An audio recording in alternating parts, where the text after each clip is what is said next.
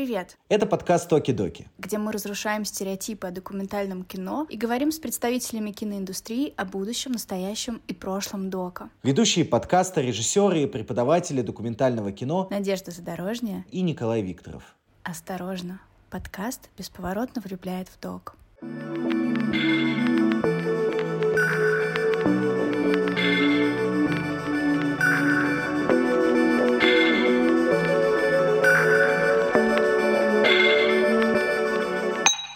Фильмы, которые получают Оскар, это не всегда хорошие фильмы. Ты же гений, блядь! Какого хера? Ну что за хер ты сделал? Я хотел снимать бомжей венгерских. Самые крутые обычно штуки происходят, когда тебе страшно, и ты туда идешь. Но остановиться, например, в монтаже, это очень сложно. Я научу всех монтировать кино за одну неделю. Водки хочу, хочу русской водки. 13 марта прошел Оскар. Победил фильм Навальный. Я как русский человек этому рад. Но как кинематографист я разочарован. Вот, э, потому что, конечно, это некачественный фильм. Он не глубокий, он очень поверхностный. Плюс я думаю то, что этот э, канадский режиссер, который снимал этот фильм, он достаточно молод, и, скорее всего, его много куда не пускали. Как кинематографист, э, мне это не очень нравится, потому что я знаю, что это влияет подсознательно на меня, как на режиссера. Э, ну, мне начинает казаться, что твой фильм должен быть обязательно очень остро политическим, он должен выражать какую-то определенную повестку. Это меня злит э, немного. Но еще больше меня злит, конечно, короткометражная секция, где был невероятный фильм «Выход» который я очень люблю. Это потрясающая картина, она очень кинематографична, я смотрел ее уже раз пять, и еще раз пять пересмотрю, потому что до сих пор остаются некоторые элементы, которые меня удивляют, как они работают. Побеждает фильм, значит, который э, называется «Заклинатели слонов». Я посмотрел ночью трейлер этого фильма «Заклинатели слонов», который должен выйти, по-моему, на следующей неделе на Netflix. Сразу же Netflix, конечно же, покупает фильм, который побеждает на Оскаре. Трейлер выглядит так. На на какую-то плохую камеру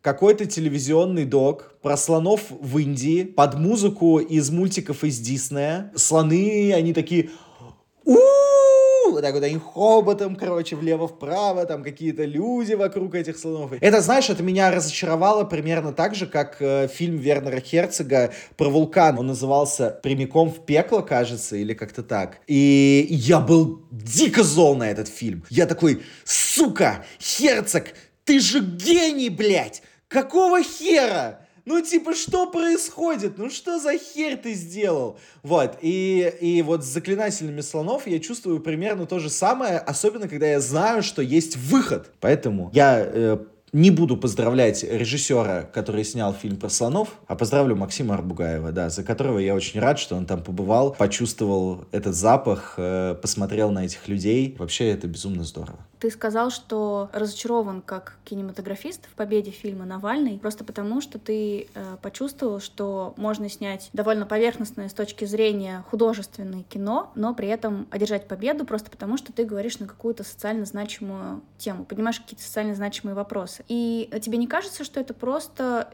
символ времени, нынешнего, потому что не всегда же так было. Да, абсолютно так считаю, да. В каком году My Octopus Teacher, или как он там называется, фильм, «Мой учитель осьминог» выиграл э, Оскар как документальный фильм полнометражный, и он в целом, э, он тебе не нравится, я знаю, но э, в целом-то он хорош, он не поднимает каких-то там, э, не знаю, политических тем. Да, я думаю, что действительно мы живем просто в такое время. Э, самое, самое интересное, что я чувствую, что это время скоро закончится, потому что меняется эпоха искусства, как мне кажется. Слава богу, зрители начинают понимать, что субъективное выражение автора намного интереснее, чем, э, чем попытка запечатлеть правду, которой, очевидно, нету. Ну, то есть его правда не существует. Я думаю, что в течение трех 5 лет э, очень сильно изменится все искусство и уйдет вся эта политизированность из искусства.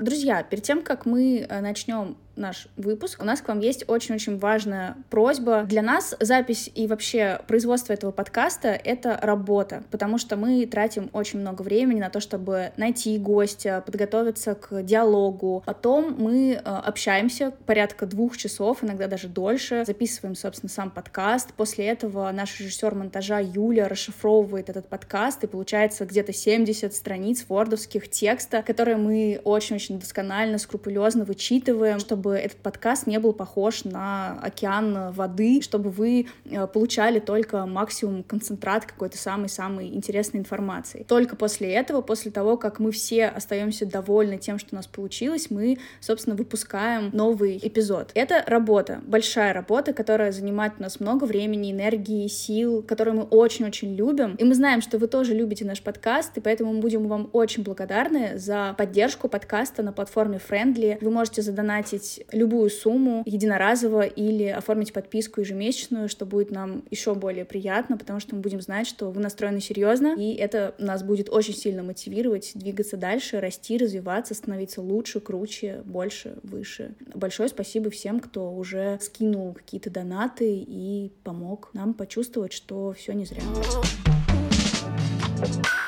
Господи, очень жарко в комнате. Что за давно забытое, знаешь, э, чувство что жарко в комнате. Я когда в, в Москве жил, я такой думал, как хорошо, что у нас есть зима, потому что, типа, на этом контрасте мне так нравится лето. Если бы у меня было бы лето круглый год, наверное, я бы не так бы его любил, как э, вот у меня есть зима, для того, чтобы больше любить лето. Но, ты знаешь, я вот здесь, находясь в Сербии, думаю, что нет, я готов любить лето 12 месяцев, и О, да. не нужна зима для этого.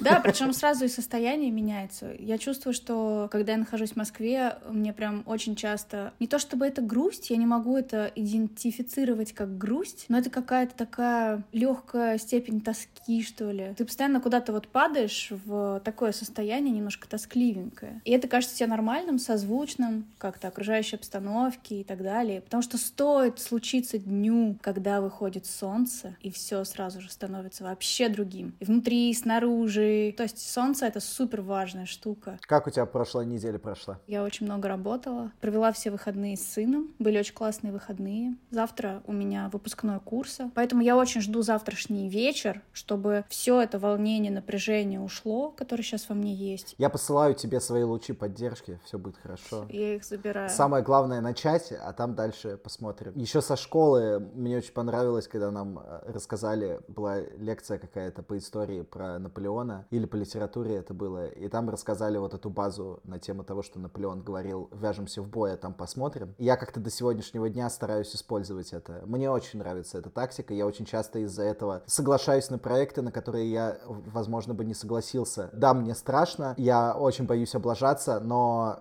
эту возможность нельзя упускать, типа. Так это самые крутые обычно штуки э, и происходит, когда тебе страшно, и ты туда идешь. Ну, я стараюсь, по крайней мере, идти. Но это не отменяет того, что ты все равно будешь волноваться, переживать. Расскажи, как у тебя прошла неделя. Если отмести всякие бытовые штуки, меня безумно запарил Костомаров тем, что сказал, что любое кино должно быть э, с концепцией, и я с ним абсолютно в этом согласен, но я никогда не думал о том, а вот как рождаются концепции вообще, вот как они появляются. Просто ты такой, например, выходишь погулять на улицу, и вдруг бац, и тебе снизошла какая-то идея. Но такого, чтобы сесть и придумать концепцию, у меня такого ни разу не было. И я задумался о том, что а можно ли придумывать концепции вообще. Последние лет пять я очень любил фильмы наблюдения, и я был полностью в них погружен, э, но мне кажется, что кино трансформировалось, оно перешло на новый уровень, э, стало более образным, более как раз концептуальным. Вот я хочу этому научиться. Но я абсолютно не понимаю, как это делается. Наверное, концепции бывают очень разные по своей сути. И, например, если взять мой сериал про материнство, он концептуален или нет? Там как бы есть определенная концепция. Вот разные мамы с разными там обстоятельствами жизни, которые делятся своим опытом, и есть общий вайб, что каждая мама хорошая, что в материнстве, в родительстве может случиться любая хуйня, и все можно пережить, прожить, э, вынести. Развод с пятью детьми без проблем. Можно ли это назвать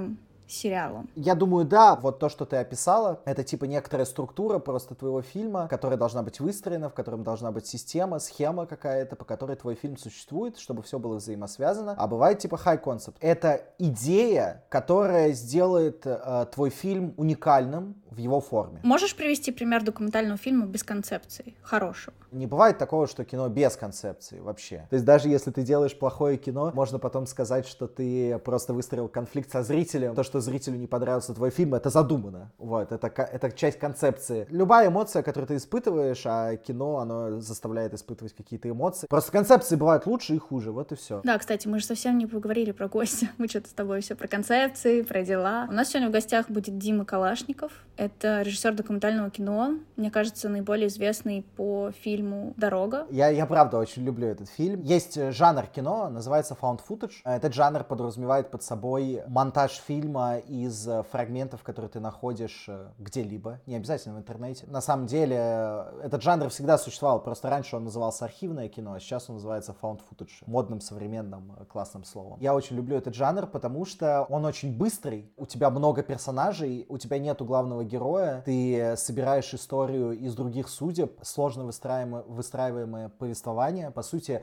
один герой перетекает в другого, и э, каждый следующий герой является продолжением предыдущего, и у тебя из-за этого создается такой единый образ э, вот этих вот людей, про которых э, рассказывает фильм тот или иной. Фильм «Дорога» — это мой любимый фильм в жанре found footage. Это фильм, смонтированный из кадров с видеорегистраторов в России. Там выстроено повествование через эти видеорегистраторы. Что мне особенно нравится в этом фильме, что он не просто рассказывает о каком-то сюжете, а создает философское повествование. То есть там есть э, и о смерти, и о любви, и о предательстве, и обо всем. И это такие высокие очень темы, которые поднимаются в такой простой форме, как видео с видеорегистраторов. И рассказывают об этом максимально понятно, и ты подключаешься ко всем этим философским выводам, которые делает режиссер. И это работает потрясающе, потому что, конечно, это ломает жанр. То есть э, он мог абсолютно легко взять, э, просто набрать полтора часа классных аварий, смонтировать их в одно видео и потом сказать, и вот мой фильм. Можно я еще добавлю, вклинюсь по поводу found footage? Это по большей части история игрового кино и мокюментари какого-нибудь, где используется именно э, эта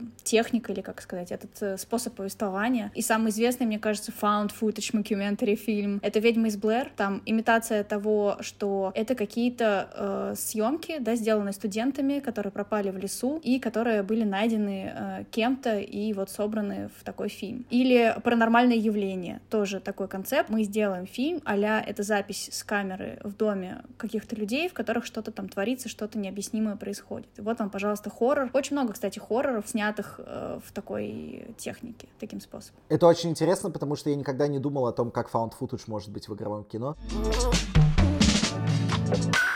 Привет. Дима, привет. Привет, привет. На самом деле мы до, до того, как ты подключился, немного поговорили про твой фильм, э, про тебя. Я представлю тебя еще раз, э, и если я что-то скажу не так, то ты э, меня поправь. Если я правильно понимаю, ты учился в Санкт-Петербургском институте кино и телевидения в Ките, ты был участником ITFA Academy, твой фильм «Дорога» — это твой документальный полнометражный дебют, который собственно, покорил огромное количество кинофестивалей. И вошел в лонг-лист Оскара, если я не ошибаюсь. Да, вроде все правильно, если кратко, да. Я вот всегда спрашиваю, интересуюсь, как вообще человек пришел к тому, что стал режиссером документального кино, как он впервые понял, что документальный жанр для него наиболее привлекателен. Когда я снимала на обучении свой первый игровой короткометражный фильм, я тогда еще не думала, что существует жанр документального кино, и меня жутко раздражали все вот эти присущие игровым картинам вещи, там, писать раскадровки с оператором три часа, или когда мы очень долго выставляли свет, камеру для сцены, э, мне прям моя внутренняя энергия э, требовала, давайте же уже, можно я возьму телефон в руки и начну снимать, господи, это можно сделать гораздо быстрее. Тогда какой-то перелом начался и какой-то переход к тому, что я для себя открыла просто документальный жанр и поняла, о, вот это мое, вот я хочу так. А, а как это было у тебя? Я окончил юрфак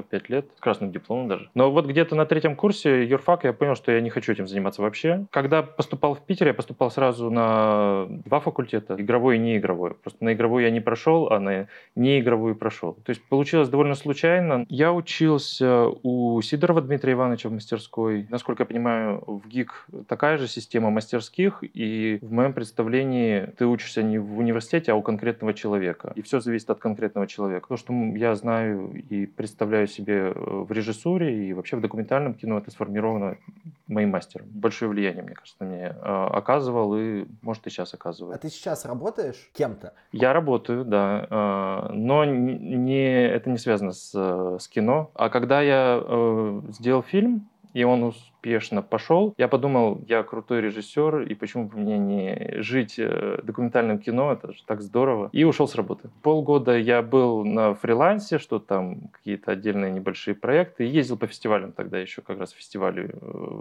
были. Плюс у меня как раз родился только второй ребенок, э, и жена была в декрете, соответственно, и через полгода я понял, что что-то не очень, я вот уже какой-то сколько уже, 4 или 5 лет работаю в виде дизайнера. Но на полставки, что дает э, время заниматься чем-то еще. Я уже говорил, я очень люблю твой фильм, и э, мне очень нравится «Дорога», и среди found footage movie мне кажется, что это один из э, немногих примеров, э, который меня максимально устраивает в, в этой форме. Именно то, что у тебя получилось выстроить философию как раз о смерти, о любви, обо всем, и вроде бы в кадрах, которые особо изначально не были об этом. Я понимаю, что я, например, тоже смотрю видео с видеорегистраторов в YouTube, но я не испытываю испытываю тех эмоций, как когда я смотрел твой фильм. Я хотел бы во время вот нашего сегодняшнего разговора просто поспрашивать у тебя, как ты это делал. Подожди, а я бы вообще начала с мысли о том, как начался фильм «Дорога». С чего начался фильм? Ну, тут на самом деле даже контекст важен, мне кажется, потому что это был 15-й год, наверное. Тогда у меня была одна дочка, только трехлетняя, наверное, да, и жена. И мы поехали в Венгрию. Жена на, на год учиться магистратуру там поехала, а я типа удаленно что-то работал работать. И работы было не очень много, я сидел с дочкой в основном. У меня там были какие-то идеи, я хотел снимать бомжей венгерских, потому что они были очень, их было очень много, они были очень колоритные прям. Как-то это все было сложно из-за, во-первых, отсутствия языка, во-вторых, что я был с дочкой, была возможность только ночью, это довольно сложно совмещать, типа уходить куда-то надолго. Каким-то образом увидел видеорегистратор, который я видел до этого, наверное, но меня зацепило одно-два, может быть, видео, которые мне показались прям потенциально интересный. Один из них я помню, это эпизод, который есть в фильме, конец первой четверти фильма, где по такой дороге вниз, такой далью едет машина и резко останавливается. Прямо перед ним мы видим две разбившиеся машины прям в хлам. Слышим мы маму и дочку взрослую, которые переговариваются и как бы комментируют, описывают эту ситуацию. То есть все, что мы знаем, грубо говоря, о том, что происходит, только, только они нам сообщают. И в какой-то момент они говорят, что там вот мужчина пожилой в одной из машин на пассажирском сидении и мама говорит, что он умер. Потом, через какое-то время, дочка говорит, нет, смотри, его он там голову поднимает или что-то, он живой. И вот меня это поразило, что вот таким способом они управляют нашим вообще представлением о реальности, о том, они, они не то чтобы даже управляют, а они ее создают, грубо говоря. Он мертв или жив зависит только от них, да. Показалось, ну, очень сильным каким-то таким моментом, открывающим как раз одну из важных особенностей вот этого материала с видеорегистратора, что мы что-то видим, что-то слышим, и это очень часто не то, что не совпадает, но это очень сильно дополняет друг друга и создает какой-то, бывает, контраст или еще что-то такое. И я начал просто смотреть в большом количестве, понял, что я хочу попробовать из этого что-то сделать. Ну и складывал, перекладывал, там много разных версий, длинных, там по 2-3 часа были. Но на самом деле я бы мог и вообще никогда его не доделать, или делать его очень долго, э, и не знаю, к чему бы это пришло, но, скажем, я начал где-то осенью 15-го, а весной 16-го умер мой мастер Дмитрий Иванович Сидоров. Ему было 53 года, или 52 даже. И мы съездили с дочкой в Питер на похороны. Как-то на меня это сильное впечатление произвело. Отчасти, что смертны типа все. Что и так понятно, но как-то смерти а, важных людей производят в этом плане сильное впечатление. Я подумал, что мне надо что-то делать и поискал питчинг, да. А, и отправил на Docu Talents from the East, from, вроде так называется. Это Eagle Film Festival а, проводил, но проводил на базе Карла Варского кинофестиваля. Вот, и меня туда взяли. Я туда отправил трейлер и какое-то описание короткое. И да, и после того, как меня взяли, я запаниковал. Ладно, режиссерская часть, я понимаю, что я могу сказать более-менее, хотя, конечно, очень страшно, но продюсерская часть, там, что с бюджетом, кто там финансирует, какое финансирование, зачем мне, ну, как, на что финансирование мне нужно, как это потом продвигать. Я просто написал в Фейсбуке там нескольким знакомым, которых я видел там на одном фестивале, на котором я был до этого, подскажите, как лучше презентовать. Быстро доделали монтаж, э, разобрались там со звуком, с цветокоррекцией, со всеми, всеми остальными делами. А мне вот знаешь, что интересно? Как ты из вот этого ощущения, что я сделал какое-то говно на коленке, дошел до того, что ты начал заниматься поиском продюсера и как-то, ну не то чтобы поверил в свой материал, да, а почувствовал, что это может быть что-то значимое, интересное, или ты без ощущения, что это что-то значимое, что тебе просто так смерть э, твоего наставника, твоего учителя так повлияла, что ты понял, что ты хочешь, чтобы то, чему он тебя научил, было увиденным. То есть когда и как вообще произошел этот перелом от «я сделал какое-то говно на коленке» до хочу, чтобы это увидели все. Ну, это же это на самом деле не то чтобы перелом, это э, комплексное ощущение всегда. Это и до сих пор говно на коленке для меня отчасти. Как, какая-то реакция на фильм, она убеждает меня, что нет, вроде как это, это интересно. Мне самому это интересно, но то, что мне интересно, это же не значит, что интересно остальным. И у меня такое очень уничижительное к себе отношение, я думаю, как у Данила Харпса есть рассказ. Стоит художник, говорит, я художник, другой человек подходит, говорит, ты говно, и он падает, умирает. Ну, что-то вроде того. Потрясающе. А, и я думаю, что э, важен, важен какой-то толчок, который э, запускает э, механизм, и ты уже дальше не можешь остановиться, потому что я довольно ответственный человек, и если я кому-то должен что-то там, я вот должен на, на питчинге выступить, я должен уже с продюсером, мы уже договорились, я должен. Я уже это буду делать, и это такой внешняя мотивация для меня, которая двигает. Э, но остановиться, например, в монтаже, это очень сложно. Я думаю, в любом проекте, а в этом тем более, потому что материала бесконечное количество, и всегда можно пытаться пойти погуглить еще что ты не догуглил, или что там, может быть, появилось что-то новое, еще лучше. А что касается твоего вопроса, говно или не говно, и как, как изменилось э, отношение, это да, да, наверное, смерть э, мастера. И то, что я просто подумал, ну, я раз этим занимаюсь довольно долго, и это для меня важно, то если я скоро умру, а я часто думаю, что я скоро умру, надо сделать, ну, что-то выпустить. Ты когда дорогу выпустил, ты уже смирился с тем, что ну вот теперь можно спокойно умереть? А дело в том, что ведь никогда недостаточно. Это тоже такая проблема, что ты никогда не можешь сказать, что ты, что ты молодец, ты можешь себе сказать очень редко. Ну так, ну ты молодец. А потом вечером что-нибудь произошло, ты там что-нибудь прочитал, увидел или что-то, и это, казалось бы, ты понимаешь, что это незначительно и не важно, а, но а, это сильно влияет на твое настроение, на твои ощущения и может надолго тебя ввести в какое-то уныние. Самый комментарий, который я помню насчет дороги, который лучше всего мне запомнился, это комментарий на YouTube где-то, то ли на трейлере, то ли на каком-то пиратском э, варианте фильма, что вот мудачопа напиздила. Я всегда понимаю, что примерно так может воспринимать большое количество людей. Но это тоже ничего не значит. Но просто с этим надо как-то жить, бороться там и так далее. У меня это не всегда получается. Да, мне очень нравится, когда в один момент я увидел, что фильм слили на рутрекер. Там как раз в комментариях Воля Чайковская пишет, э, дорогие, дорогая администрация, пожалуйста, удалите этот фильм, потому что у вас нет прав на его публикацию пока что. И кто-то ей ответил в стиле, что-то я сомневаюсь, то, что у вас есть разрешение на все эти ролики, поэтому давайте вы сначала эти разрешения получите, а потом, потом мы посмотрим, еще удалять или нет. Тяжело вам было явно с этими. Ну да, да, потому что, ну, бывает сложно объяснить, чем это отличается от э, довольно большого количества ведь подборок с видеорегистраторами. Там. Когда я искал, тоже я что-то там находил, а потом пытался найти первоисточник подборки и по там лучшей аварии за июль, там, я не знаю, или там там аварии с участием животных, ну и так далее. Огромное количество всего. То есть ты э, смотрел видео, и если тебя что-то цепляло, то ты его скачивал, или ты в принципе скачивал вообще все подряд? Нет, я скачивал те, которые были мне интересны. Это не значит, что они прям были супер классные, но они были интересны. Или потом я, когда понимал, что мне нужно что-то ночью, я уже скачивал просто ну, ночных меньше, чем дневных записей. Есть э, огромное количество видео с подборками, просто там полтора часа аварии. Оно, оно очень сильно отличается от того, что у тебя, потому что у тебя есть повествование, у тебя есть философия. Каким образом это делалось? Я понимал, с каким материалом я работаю. И для меня было важнее всего сохранить вот эту вот естественность этого видео, каждого отдельного. И поэтому я сразу понял, что я не буду монтировать как бы внутри эпизодов, чтобы не разрушить. Мы практически не меняли звук. Какой звук там был, Такой там есть, за редким исключением. Как, как я вообще отношусь к этому фильму и к своей роли в создании этого фильма? Я такой скорее как чувак, который говорит, посмотрите, что я увидел, классно, вот я вам покажу. На самом деле, в принципе, документальное кино, я думаю, это примерно то же самое, что ты что-то увидел, ты передаешь свой взгляд на эти вещи. Самое классное, что там есть, это то, что происходит после аварии или после какого-то безумного события. Как люди реагируют на это, какое-то какое просто молчание там или, или, или какие-то слова или еще что-то. В общем, чтобы ничего не разрушить, я понял, что там не должно быть никакого нарратива как минимум явного нарратива. И просто это нужно как-то так собрать, чтобы э, была все-таки какая-то общая логика, такое продвижение эмоциональное, что ли, зрителя скорее. И я вот больше работал над этим. Как эмоционально провести, что вот где-то должно быть смешнее, где-то печальнее, где-то ужасно какое-то, где-то вот вообще это должно быть не очень большая амплитуда, а где-то уже лучше не смотреть или не слушать, или, или прям гомерический хохот, ну, как мне представляется. Вот. И вот эмоционально пытался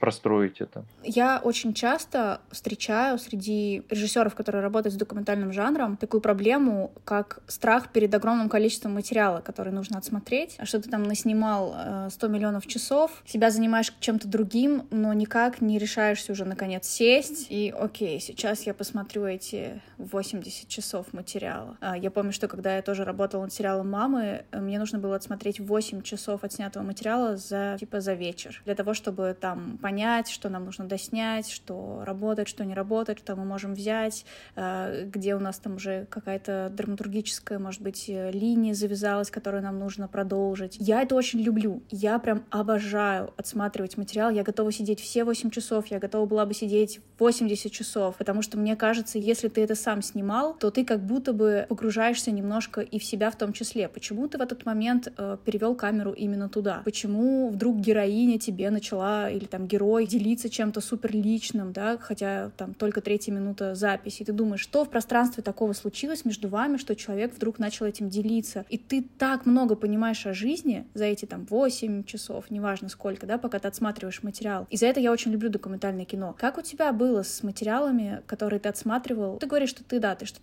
что смотрел, там откладывал в папочку то, что тебе казалось интересным, но в целом тебя не пугало то, что этого очень много. Да, возможно, ты что-то где-то упустишь, или у тебя это было просто вот довольно, довольно рационально, да, что тебе нужно там что-то смешное, что-то связанное с любовью, что-то про смерть, что-то непонятное, что-то там дикое, вообще странное. Или все-таки ты как-то в это погружался и как автор отбирал именно то, что тебя лично цепляло? В основном ты просто смотришь. Я это делал для себя и, может быть, показать друзьям, жене, мастеру. В общем, это была моя цель. Это какая-то такая вот неподдельная реальность совсем. Камеры видеонаблюдения, они очень далеко от человека. А здесь камера находится внутри машины. Человек эту камеру установил когда-то давным-давно и с ней ездит каждый день. Он о ней не думает, когда что-то происходит. Он не думает, когда говорит, когда общается. То есть э, это такая буха на стене, вот буквально. И вспоминает о ней бывает только тогда, когда что-то произошло, он такой, а, надо это сохранить. Но это все равно не, не рассматривать себя как человека, которого, на которого будут смотреть или слышать, его будут оценивать. И вот именно такие вещи, где вот что-то раскрывается такое вот естественное, какая-то естественная реакция для меня были, были важны. Плюс очень часто разговоры, как говорят, что говорят, как реагируют, там, я не знаю, комета, вот что-то летит, какая-то фигня, потому что качество еще ужасное, да, у этих регистраторов часто. У меня там половина была 1920 на 1080, половина 1280 на 720, а парочка вообще там 360 на 640. Там что-то летит, какая-то фигня, какой-то свет. А они там комментируют, вот это ракета, там позвонить кому-то, там э, останавливают машину и слышишь, мужик, ты что тут это, а ты видела, а что такое полетело?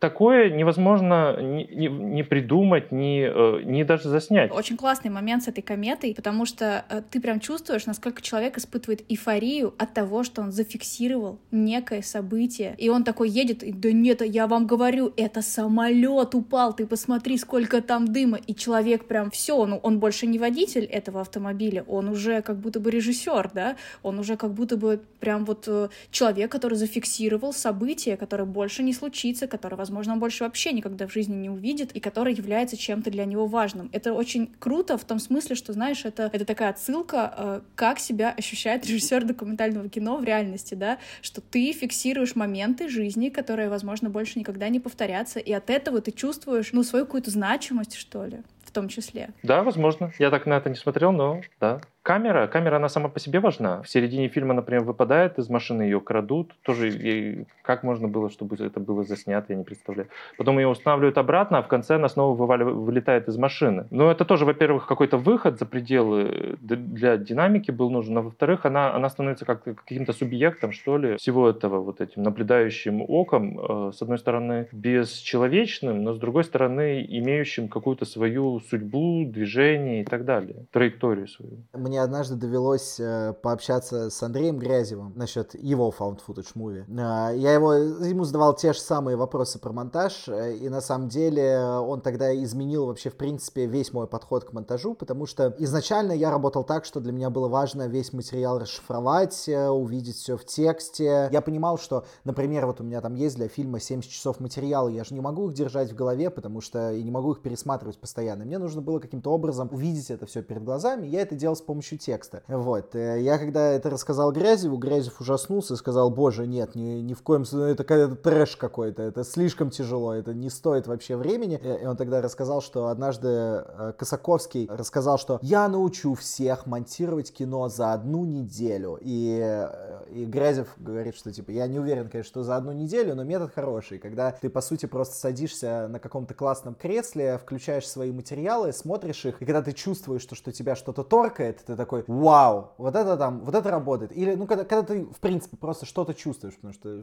все искусство, оно все равно все про чувства. И в этот момент ты просто забираешь этот кусочек себе там на тайм-линию, либо делаешь какую-то пометку, и э, после этого уже, когда ты понимаешь, что, что у тебя сформировалось там, допустим, 100 каких-то кусочков, которые производят на тебя впечатление, ты уже ищешь способы, каким образом их связать и каким образом выстроить повествование, понимаешь, что тебе не хватает. Как раз то, как ты говоришь по поводу ночи, там, ты понимаешь, блин, ночи не хватает, вот надо ночи доискать. И таким образом выстраивается повествование. Сейчас я работаю только так, и мне вообще кажется, что это единственный нормальный э, и классный способ смонтировать чувственное кино на сегодняшний день. Дорога также смонтирована? На самом деле, да, то, что ты говоришь, это правда. И, в принципе, я отбираю какие-то куски, сразу кидаю их на таймлайн, какие-то вот самые важные для меня. Мне больше нравится выбирать какой-то костяк, да, и потом пытаться его связать, чем сразу-сразу много всего положить и потом пытаться это увязать. Скорее, да, находить э, пропущенные элементы, как будто они уже там и должны стоять, а ты просто вот пытаешься найти, что же их может связать или что может как-то это продвигать. Ну, а насчет текста я, если честно, никогда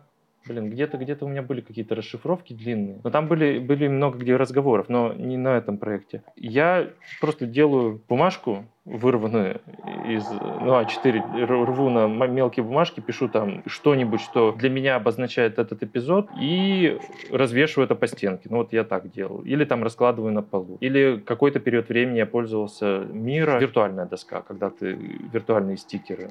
Или, ну да, или стикеры, или на булавочке. Это не то, что для меня всегда работает, но в какой-то момент застоя это помогает взглянуть издалека когда фильм попал в лонглист Оскара, когда он получил там кучу каких-то наград. Что ты вообще в этот момент чувствовал? И почему, как тебе кажется, на фильм обратили так много внимания? Почему он получился успешным? Особенно с учетом того, что тебе казалось, что ты какую-то хрень делаешь. Я помню, что я подумал, что это может быть интересно э, вообще в мире, Потому что это такая русская тема довольно. Когда я искал, я понял, что в Штатах есть немного, ну, там в Сингапуре еще где-то есть видео с видеорегистратора немного, но в целом это Россия, не, не, не, не только Россия, а страны СНГ. И я, например, э, тогда в Будапеште смотрел много late-night шоу, там, не знаю, Стивена Колбера, еще кого-то. И видел там, например, когда метеорит был в Челябинске, его все сняли, да, это было за несколько лет до этого. И они там это обсуждали и говорили, нифига себе. Вообще у меня было, если возвращаться к фестивалям и так далее, это все очень волнительно и, ну, здорово. ИТФА — это запредельно для меня было. Ну и сейчас. ИТФА — это...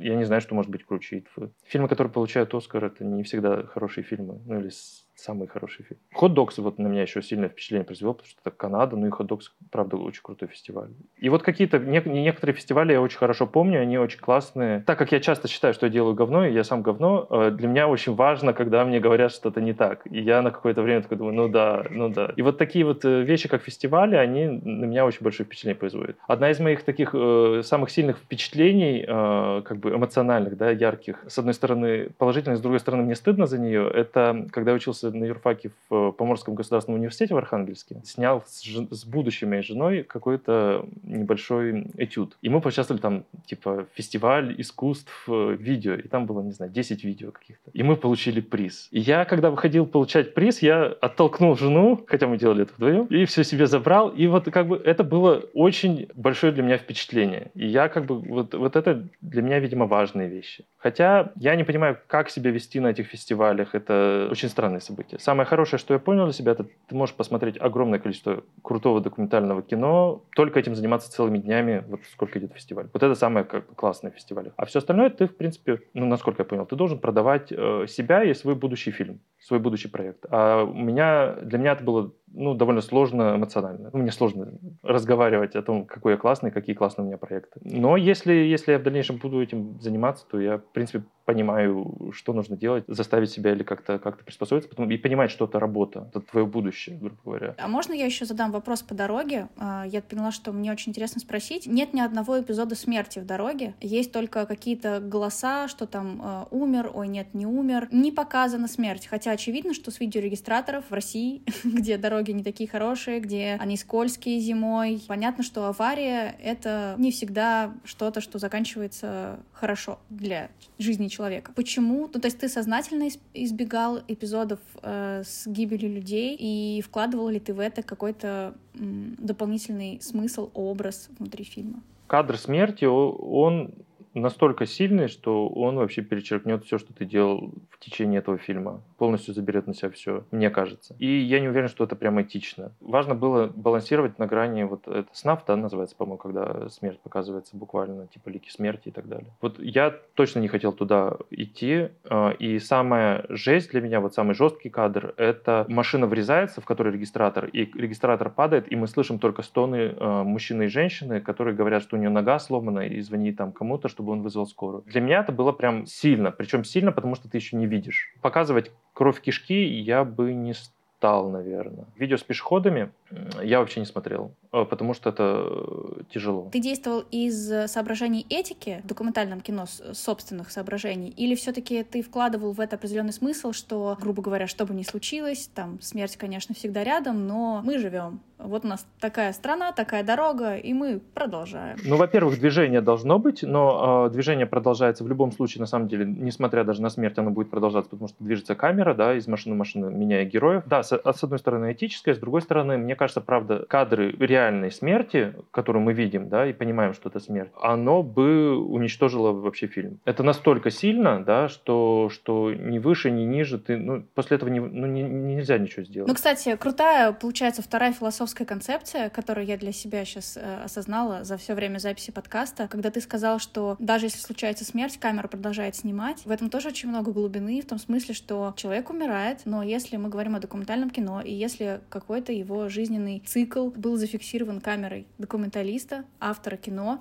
то человеческая жизнь остается в какой-то степени вечности, да, смотря сколько человек увидели этот фильм, сколько впечатлений он произвел на зрителей. В этом смысле документалист такой не то чтобы бог, конечно, но продолжатель человеческой жизни э, после смерти, после ее смерти. Это большая ответственность. Любой режиссер, мне кажется, берет на себя, особенно документалист, очень большую ответственность, когда берет в руки камеру, ну или вообще выходит и говорит, я режиссер, я делаю кино, потому что ты правда работаешь, да, в какой-то в каком-то смысле с вечностью. Как у меня говорил мастер, они он работал на хронике ленинградской, и они ездили по всяким... Это у меня собака лает, если что, возможно, слышно. В общем, когда они ездили по каким-то городам и селам и снимали, и все люди, людям, работающим в кинохронике, относились с большим почтением, потому что тогда ведь не было никаких телефонов, ничего. И они снимали на черно-белую пленку, в которой там есть экстракт серебра, еще что-то. И эта пленка, на ней буквально на катушке написано «хранить вечно». И то есть ты работаешь, правда, с, с вечностью. Сейчас с, с тем, что делаем мы на цифру, это, конечно, не совсем так, но э, если смотреть как-то вот так философски, то да, мы продолжатели этой вот э, традиции фиксирования реальности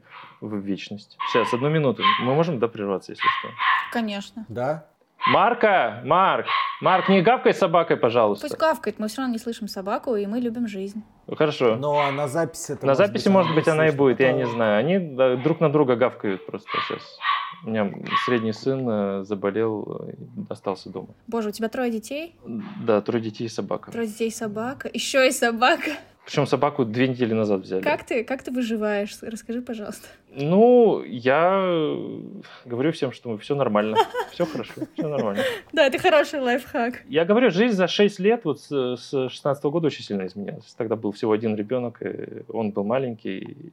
Ну, такой, не, он уже был, он уже был не совсем маленький, он был уже более-менее сознательный. А сейчас Подожди, говорят, что чем больше, тем легче. Что, врут? Не верь, не верь, не верь, врут, врут, э, врут. Между двумя и тремя тоже, я думал, вообще никакой разницы. Типа, разница очень значительная, очень заметная. Ну, как минимум, надо в три раза больше готовить э, еды или покупать еды. Ну, это не самое важное. Просто когда их двое, вас двое, ну, если у вас муж, жена, да, э, по поместью. Ну, да, можно раскидать детей друг подружке, а так уже третьего некуда деть. Да, хотя бы так. А с тремя это сложно, да. Поэтому вы завели собаку, я так думаю. Это было эмоциональное решение. Она просто была на улице одинокая. О, вы забрали собаку с улицы, как это мило. М-м, простите, пожалуйста, я очень так рад. Семь щенят.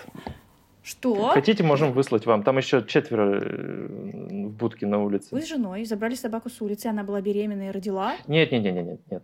А, семь. Это, это, это, это, это Ужас.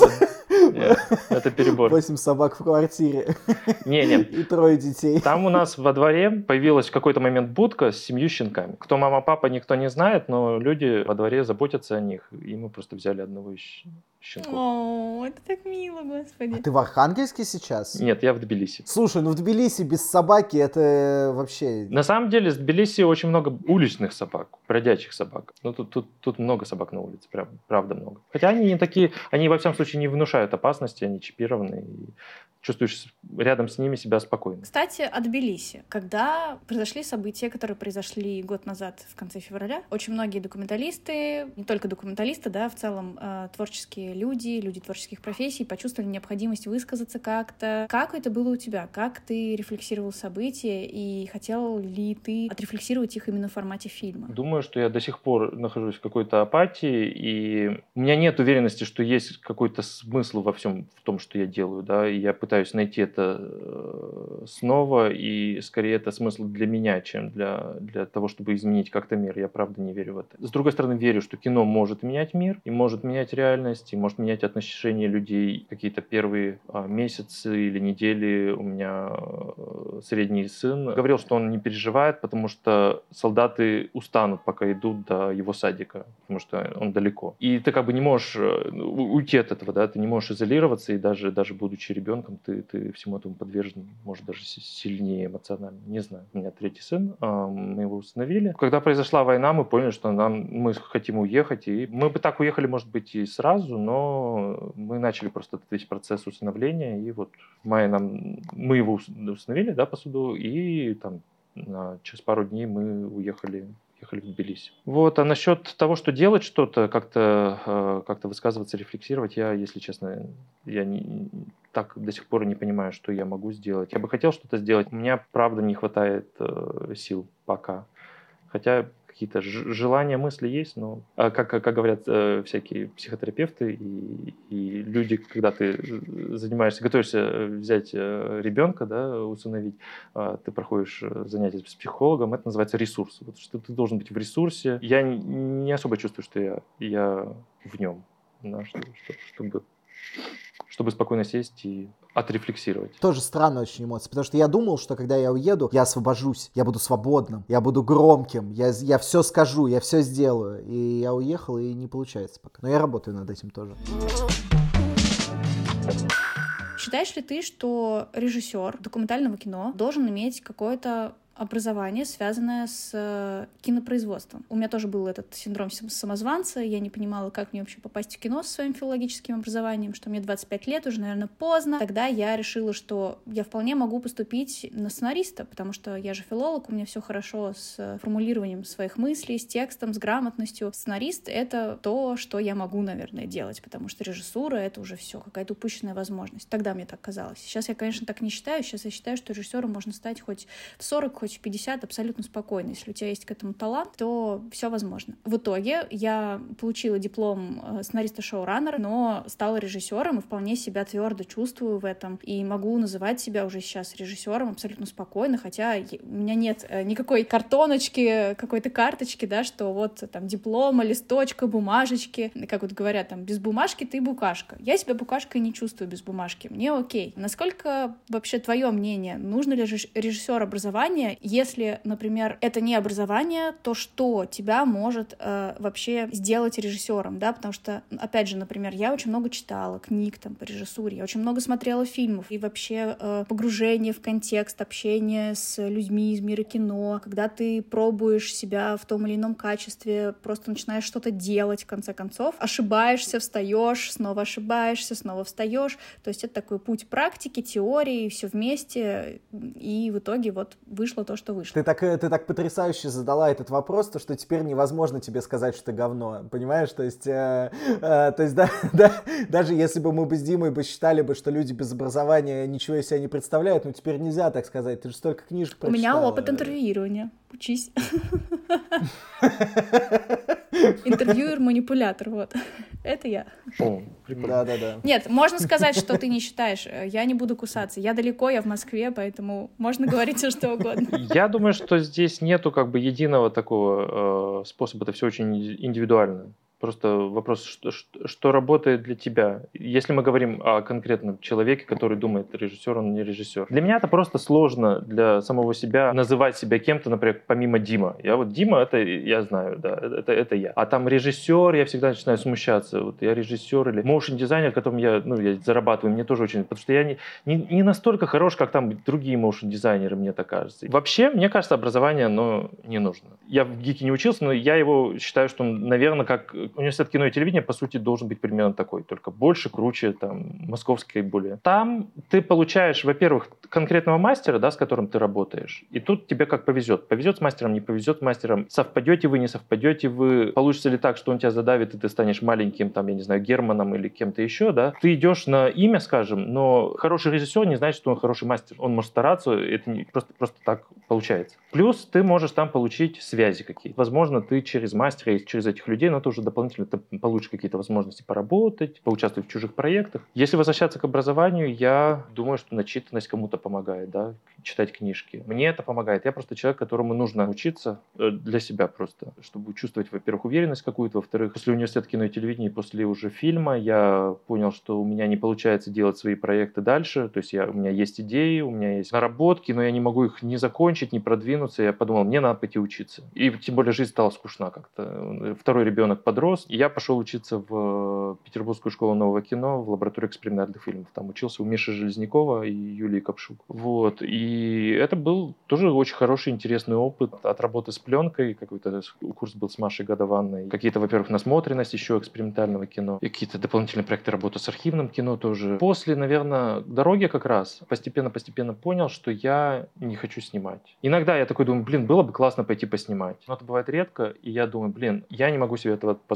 Если во что-то вписываться, ну вот ну, не в смысле в проект чей-то чужой, а просто вот я снимаю этот фильм, я должен верить в него, и что я буду его делать, и он будет классный. Да? Вот в какой-то момент всегда у меня есть, что вот этот проект классный, я его делаю. Через какое-то время это, конечно, меняется, я опускаю руки, но потом через какое-то время могу к нему снова вернуться. Это значит, что он, правда, ничего. Чтобы снимать, это прям надо понимать, что ты посвятишь этому очень много времени. А я чувствую, что я не могу себе этого позволить просто. Потому что, там, скажем, от меня зависят финансы семьи, плюс э, я занимаюсь детьми, э, мы делим это 50-50. И я не могу уходить там из дома на 5 часов в день там, или на 3 часа в день, потому что в это время мне надо или работать, или, или быть дома. Монтаж для меня намного понятнее и проще, потому что я могу это делать, например, ночью. После дороги почему-то думаем какими-то глобальными вещами, которые требуют очень много времени, как минимум, отсмотреть материал, понять, что с этим делать, структурировать это как-то. И это чаще всего какой-то чужой материал. Это, соответственно, на очень длительное время, а мне очень бывает очень сложно поддерживать себя на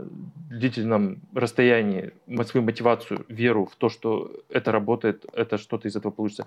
Поэтому у меня часто бывает, что я бросаю. Плюс э, я, я, я борюсь со своей типа самоидентификацией, кто я, режиссер, моушен дизайнер, да, слэш аниматор какой-то, или я вот современный художник, я пошел вот в школу современного искусства, у меня есть какие-то мысли делать что-то в, в этом поле. На самом деле это началось тоже благодаря моему мастеру, когда я в один из разов принес э, на курсовую э, анимацию небольшую, называлась «Скачет красная конница». И это была такая типа компьютерная игра, где э, фон э, картины Малевича «Скачет красная конница» и бегут коняшки, советские игрушки, которые у меня были в детстве, 70-х, наверное, годов. Они скачут, и у тебя типа прицел, и ты в них стреляешь. И ты там проходишь уровень за уровнем, там убиваешь Чапаева, у тебя там пулемет потом, и потом появляется в какой-то момент анимированный Малевич, который говорит, что вы тут это все делаете, портите искусство там и так далее, и захлопывает это все, оставляя черный квадрат. Ну, такая какая-то небольшая глупость, которую мне было очень приятно сделать. Я тогда только начинал заниматься вот этим вот всем э, с графикой анимации. И мне мастер такой говорит, типа, давай попробуем это отправить куда-нибудь. И мы это отправили на Московскую молодежную биеннале, э, не помню, какой 12 год, по-моему. Ее взяли, и она там выставлялась именно уже как игра с джойстиком. Мы сделали игру, мне брат помог. Мобильными играми занимается. И вот ты мог с джойстиком постоять, поиграть в ней. И вот после этого я такой подумал, что может быть и в этом. И какие-то идеи, они лучше идут для выставочного пространства, чем для кино. Соответственно, у меня много идей, которые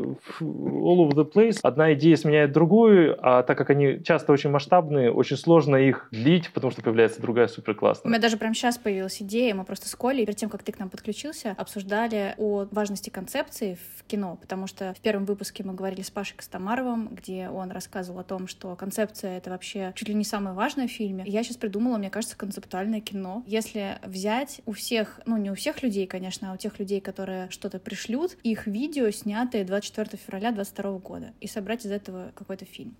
Как вам идея? Идея хорошая. Мне такие вещи нравятся. Я только за, и это вообще очень прикольно. Все, ждем новый фильм от Дмитрия Калашникова, который будет называться не знаю даже как. Ладно, название я уже не буду придумывать, это же делегирую. Я люблю собирать просто какие-то материалы, которые, может быть, потом во что-то выльются, может быть, ни во что не выльются. Когда началась война, вот единственное, что я делаю, это я просто скачиваю все видео из Телеграма. Я подписался на каналы с разных сторон и скачиваю все видео, которые там есть. Каждый месяц что там новое появилось, скачиваю и собираю у себя какие-то гигабайты этих видео, не находя возможности взять и прям вот так очень плотно сесть. То есть я погружался туда несколько раз. Это очень тяжело и, и очень сложно найти время и силы и, и морально и так далее. Но это то, чем я бы хотел заниматься. И это на самом деле похоже на то, что ты, Надя, говоришь про один день. Это, это же видео чаще всего. Ну, многие видео это сня, снятые на телефоны как раз. И это совершенно еще ведь другой формат. Это вертикальные видео, да. Не обязательно кто-то снимает горизонтально. Просто я тоже, когда это делаю, я думаю, блин, все, все этим, наверное, занимаются. Но я думаю, что это просто для меня в какой-то момент станет э, важно настолько, что я не смогу уже уходить от, э, от этого. Внутри этого концепта, мне кажется, интересно было бы еще э, запросить видео не только людей из России, из Москвы, а вообще со всего мира. То есть это могла бы быть и Россия, и Украина, и, не знаю, Беларусь, Индия, Сербия, Грузия, да, э, там, Америка. Какие еще страны бывают? По географии, с географией у меня все плохо. Можно я, можно я остановлюсь на этих странах, пожалуйста? Вот. Ну, то есть, чтобы показать вообще многогранность жизни, да, где-то происходит какое-то событие, и это может быть эффект бабочки, или смысл в том, что жизнь продолжается. Там же очень много куда можно копнуть. Да, да, мне кажется, с этим сложно работать. Конечно, это не просто, да. Это такая идея, требующая собранности, терпения. Итак, Блиц с Дмитрием Калашниковым. Наблюдение или провокация? Наблюдение. Я знала, что ты так ответишь. Звук или тишина? Звук тишины.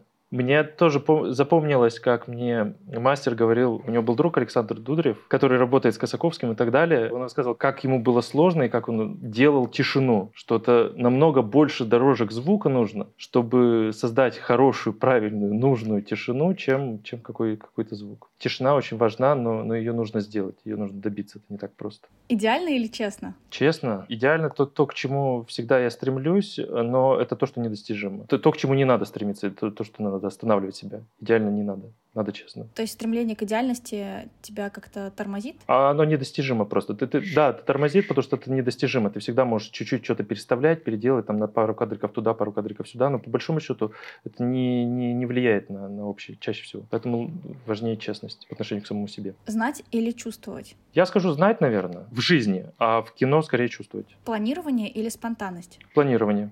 Документальное — это какое? Воу, э, это то, что отражает какую-то реальность, существующую вокруг. Это то, что играет само себя, а не играет кого-то другого. В документальном кино люди, они, они играют чаще всего, но играют сами себя. Документально это попытка пробраться вот к тому, чтобы они перестали играть. Это очень сложный вопрос. Я должен подумать долго походить с этим, пожить. Хорошо, мы оставим тебя с этим вопросом наедине. С этим вопросом, с тремя детьми, с собакой, с женой, с твоими, с твоим психологом, психотерапевтом да, и спасибо. с твоим будущим фильмом про людей со всей планеты, которые как-то осознали вдруг себя 24 февраля 22 года заново. Спасибо вам большое. Да, спасибо. Дима, ты очень крутой, спасибо тебе большое. Да, снимай, пожалуйста, что-нибудь еще. Я буду стараться. Мне очень понравился Дима. Я как будто бы на кухне посидел. Мне только водки не хватало для этого разговора. Раки. У тебя есть раки, Коля. Да мне не нравится раки. Водки хочу, хочу русской водки в жопу вашу ракию себе засуньте. Мне не нравятся раки, от нее, у, у меня изжога от нее, от этой раки. Да слушай, это раки, ее выпьешь чуть-чуть, и ты уже раки какая-то. Надя, я вешу в три раза больше тебя, а, ну поэтому да. мне нужно и раки пить в три раза больше тебя, чтобы она действовала на меня, поэтому... А столько пить ракию, это не очень вкусно, вот, сколько мне нужно, чтобы напиться. Мне почему-то сегодня очень захотелось расслабиться и задавать вопросы в моменте, и мне кажется, что это получилось, всем было в этом комфортно. Да, у меня то же самое было. Так круто вообще-то, что человек ребенка установил. Это вау для меня. Я хотела спросить, а не повлияло ли это событие на желание как-то рассказать э, вообще в документальном формате, раскрыть эту тему усыновле... усыновления, да, куда-то там копнуть в это все. Мне кажется, это так круто, важно, интересно. И есть, конечно, фильм «Белая мама», потрясающий, да, который мы знаем, где тоже затрагивается тема усыновления. Почему бы не снять еще один? Как ты считаешь? Ну да, это, наверное, глупый вопрос. Снять фильм, другой фильм на ту же тему, если есть хорошее, очень крутое, культовое, я бы даже сказала, в каком-то смысле документальное кино на определенную тему, где прям четкая прослеживается линия именно этой темы. И вот оно есть, оно ее раскрывает как-то с определенной глубиной. Стоит ли браться за эту тему и что сделать, чтобы сделать другое кино на эту тему? Просто снять его другому человеку, мне кажется, я сама могу ответить на этот вопрос. Во-первых, конечно, типа, все кино снято, все истории рассказаны, все рассказано, и типа мы все просто повторяем э, то, что уже было, просто улучшаем то, что уже было. Мне, мне очень нравится теория о том, что все, к чему мы пришли, началось с палки и привязанной к ней э, куска камня, что было типа древним топором. А потом из этого древнего топора сделали нож, а потом из ножа научились мясо рубить. Вот, и оно вот так улучшалось, улучшалось, улучшалось, и дошло до того, где мы находимся сейчас. Но на самом деле в наших и компьютерах, и в том, что мы с тобой разговариваем по видеосвязи, в этом во всем есть дух вот этой палки и привязанного к ней камня. Поэтому все кино, которое мы делаем, это все равно переосмысление чего-то предыдущего. Это во-первых. То, что ты можешь привнести, это только чуть-чуть, чуть-чуть. То есть на самом деле почти невозможно сделать абсолютно новое. А второе, я считаю, что просто нельзя воровать чужих героев документального кино. У меня был одногруппник Леша Евстигнеев. Он нашел э, классный какой-то репортаж в интернете про то, что есть э, где-то в Краснодарском крае узкоколейка, узкоколейная железная дорога в Обширонске, и он просто переснял про нее фильм документальный. Это вполне себе возможно, потому что это разные форматы. Ну, типа кино и журналистский какой-то видос. Это пожалуйста. А вот, типа, когда есть один документальный фильм, ты берешь его героев, потом переснимаешь, это вообще подлость какая-то. И да и в конце концов, тебе что, больше ничего в жизни не интересно? Посмотри наш чатик, там Дима отправил фото э, своей собаки. Боже, это очень мило. Ой, у тебя тоже собака пришла, смотри. Либи, Либи, либо, либо Либи. Ну да, либо Либи, да. Либо любовь.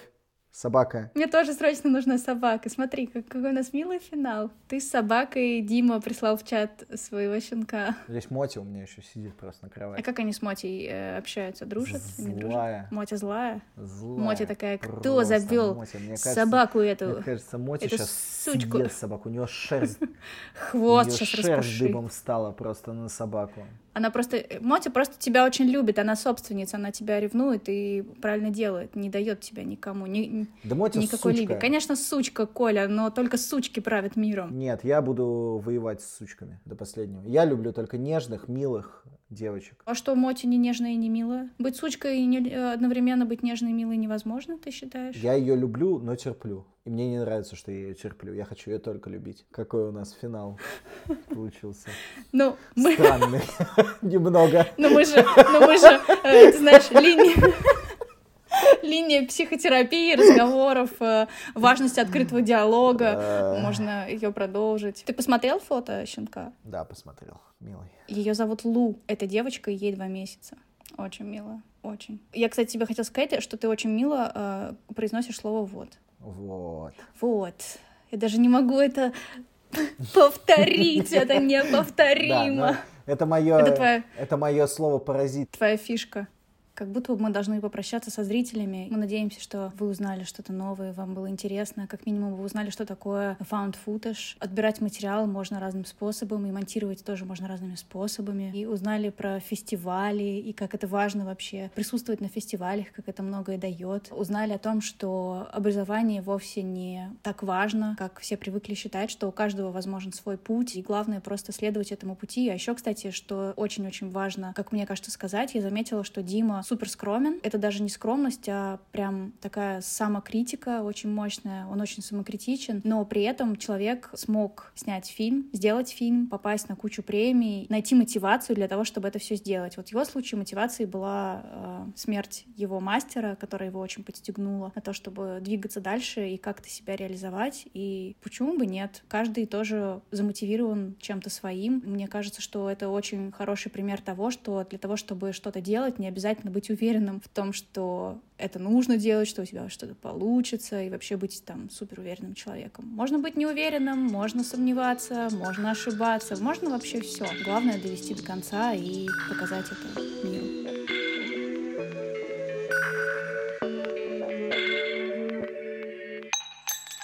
Спасибо, что вы нас слушаете. Не забывайте подписываться на подкаст, ставьте нам лайки, пишите отзывы, чтобы о подкасте узнало как можно больше зрителей. Подписывайтесь на телеграм-канал Окидоки, чтобы быть в курсе новостей из мира документального кино и узнавать о новых выпусках. Занимайтесь любовью, смотрите и снимайте документальное кино. Любовь победит.